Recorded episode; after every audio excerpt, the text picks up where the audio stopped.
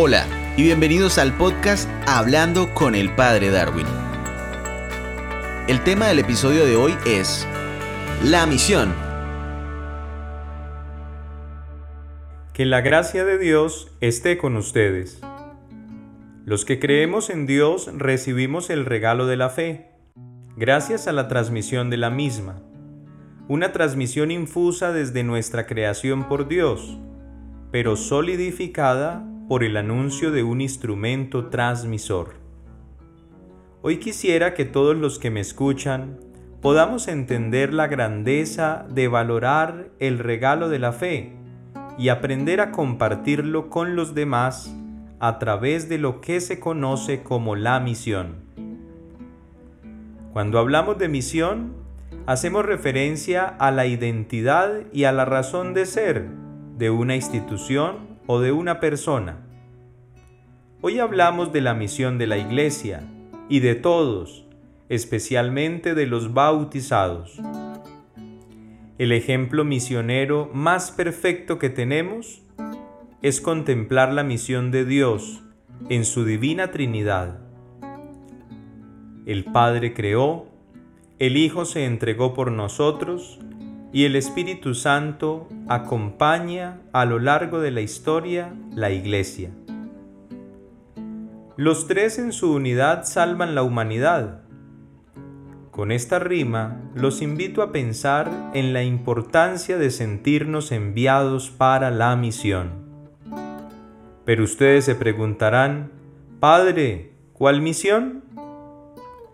La respuesta la encontramos en el Evangelio de San Mateo, Jesús se acercó y les habló así. Me ha sido dada toda autoridad en el cielo y en la tierra. Vayan, pues, y hagan que todos los pueblos sean mis discípulos. Bautícenlos en el nombre del Padre, y del Hijo, y del Espíritu Santo. Y enséñenles a cumplir todo lo que yo les he mandado y les he encomendado a ustedes. Yo estoy con ustedes todos los días hasta el fin de la historia. Estas expresiones nos abren el panorama del amor de Dios, que siempre es incluyente, y nos muestra cómo es necesario hablar de Él a cuatro realidades de personas que hacen parte de la humanidad y que aquí quisiera presentarlas para que continuemos la misión. La primera realidad, aquellos no convertidos. En este grupo encontramos a esas personas que han recibido el anuncio de la presencia de Dios, pero no han querido volver su corazón hacia Él. Ellos no están perdidos, ellos están confundidos y solo saldrán de la confusión si comenzamos a hablar más de la presencia de Dios en nuestra vida, con los actos más que con las palabras. No juzgarlos, no discriminarlos, no serles indiferentes y encomendarlos en la oración ya les abre el camino para la conversión. Entendamos que de Dios nadie se escapa y que aunque unos creamos y a otros les cueste creer en Él, Dios seguirá siendo Dios. En segundo lugar, a los que no viven la fe.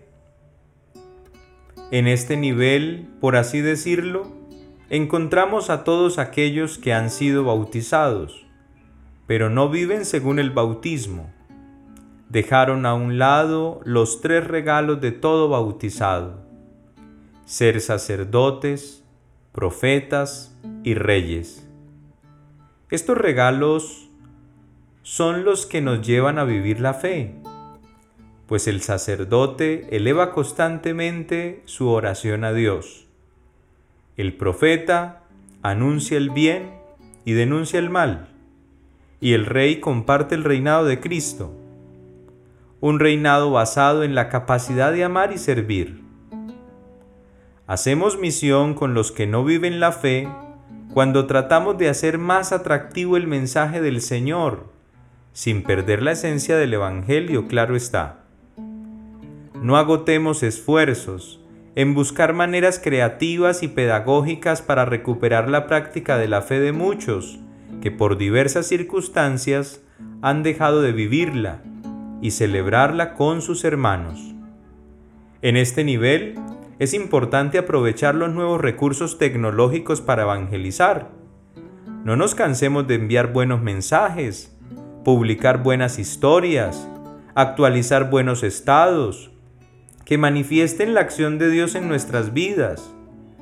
Por ejemplo, compartir la foto de la celebración del bautismo, de la primera comunión, de la confirmación, del matrimonio, de la ordenación sacerdotal, de un concierto de bandas musicales cristianas, una charla espiritual. Son signos que nos ayudan a despertar el deseo de Dios de quienes lo han perdido o lo han debilitado. Ánimo en esto, pues la vida social se puede purificar a través de la vida espiritual. En tercer lugar, a los no practicantes o indiferentes. En este conjunto se ubican los que creen, pero no se adhieren a la religión, o también los que consideran que con Dios o sin Dios es igual. ¿Todos creen? Sí, todos creemos. En algo, cada quien encausa su creencia, pero todos creemos. Pues ellos hacen también parte de ese todo del que habla Jesús. La mejor manera de anunciarles es dar testimonio de que Dios no es una idea, sino una persona digna de imitar. Ese testimonio se ve realizado cuando amamos, perdonamos, servimos, trabajamos, oramos y especialmente buscamos la paz. Creernos salvados porque acudimos a la iglesia, o recurrimos a la oración o a los sacramentos es una tentación muy constante entre los bautizados. Pero ojo, todos necesitamos de conversión, transformación y especialmente renovación. En cuarto lugar, hacemos misión cuando vamos a los que no han tenido un encuentro vivo con Cristo en esta última categoría encontramos aquellos que no se les ha enseñado ni han oído nada acerca de la persona de Dios. Son aquellos que por diferentes situaciones sociales no saben por boca de otro humano que existe el creador de la creación y que con él siempre hay satisfacción. Aquí se hace urgente lo que la iglesia llama la salida misionera. Salir a otros lugares, a las periferias, hablar del Señor. Quizás esta es la categoría a veces más complicada de atender, pero podemos ayudar contribuyendo con el oso misionero. No vayan a pensar que el Padre se puso cariñoso hablándoles del oso misionero. No, pues me estoy refiriendo a la herramienta de orar, sacrificar y ofrendar, que quede claro. Orar por los corazones de quienes desconocen al Señor, para que mientras lo conocen, Dios mismo los mueva a vivir una vida de buena noticia sin conocerla. Sacrificar. Sacrificar una parte del tiempo o de la misma vida para tratar de ganar a otros para Dios. Por ejemplo, buscar una actividad misionera y contribuir en la iglesia. Finalmente, ofrendar. Ofrendar significa contribuir económicamente a aquellos que en virtud de su vocación lo dejan todo y se van a anunciar que el reino de Dios ha llegado. Después de haber contemplado estas cuatro realidades que nos comprometen en la misión, es muy importante que recordemos el contenido que debe llevar la misión y que nos hace llevar también a todos los demás, especialmente a estas cuatro realidades de personas que acabamos de reflexionar.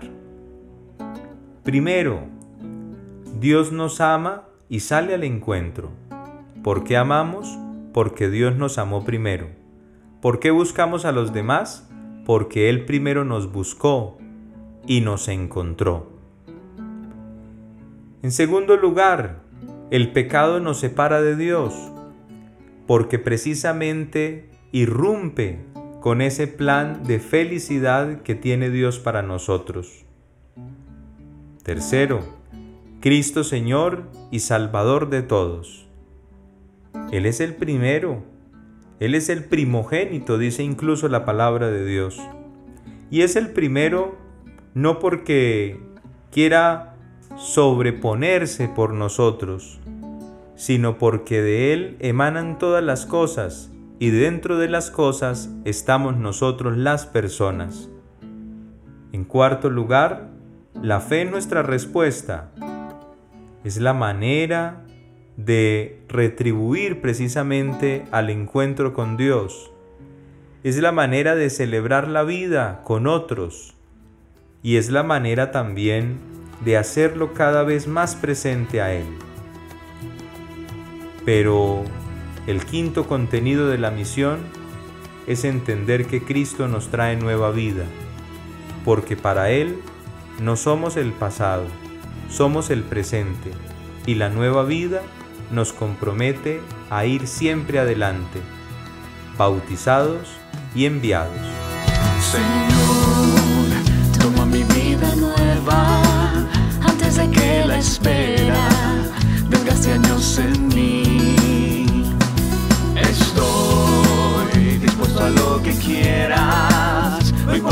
Que sea, tú llámame a servir. Llévame donde los hombres necesiten tus palabras, necesiten ganas de vivir.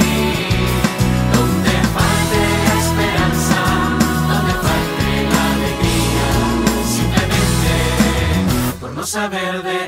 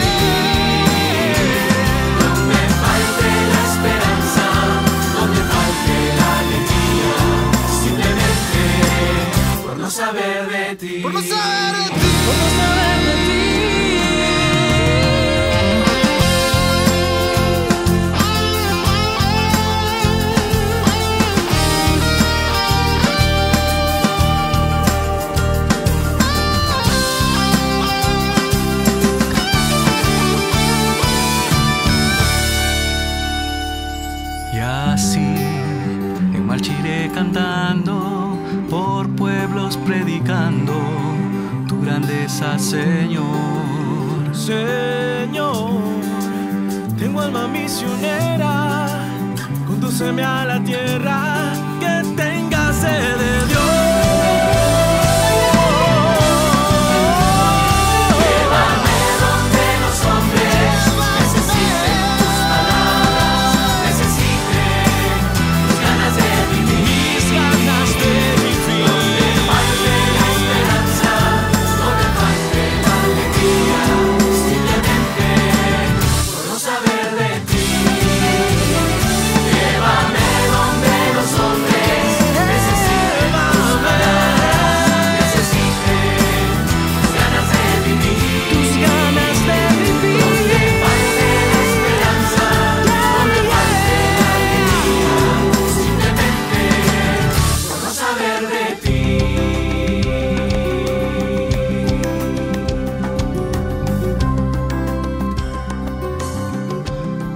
Que la gracia de Dios esté con ustedes. Este es un podcast semanal y podrás encontrarnos en casi todas las plataformas de podcast e incluso en Facebook, así que no te pierdas ninguno de nuestros episodios.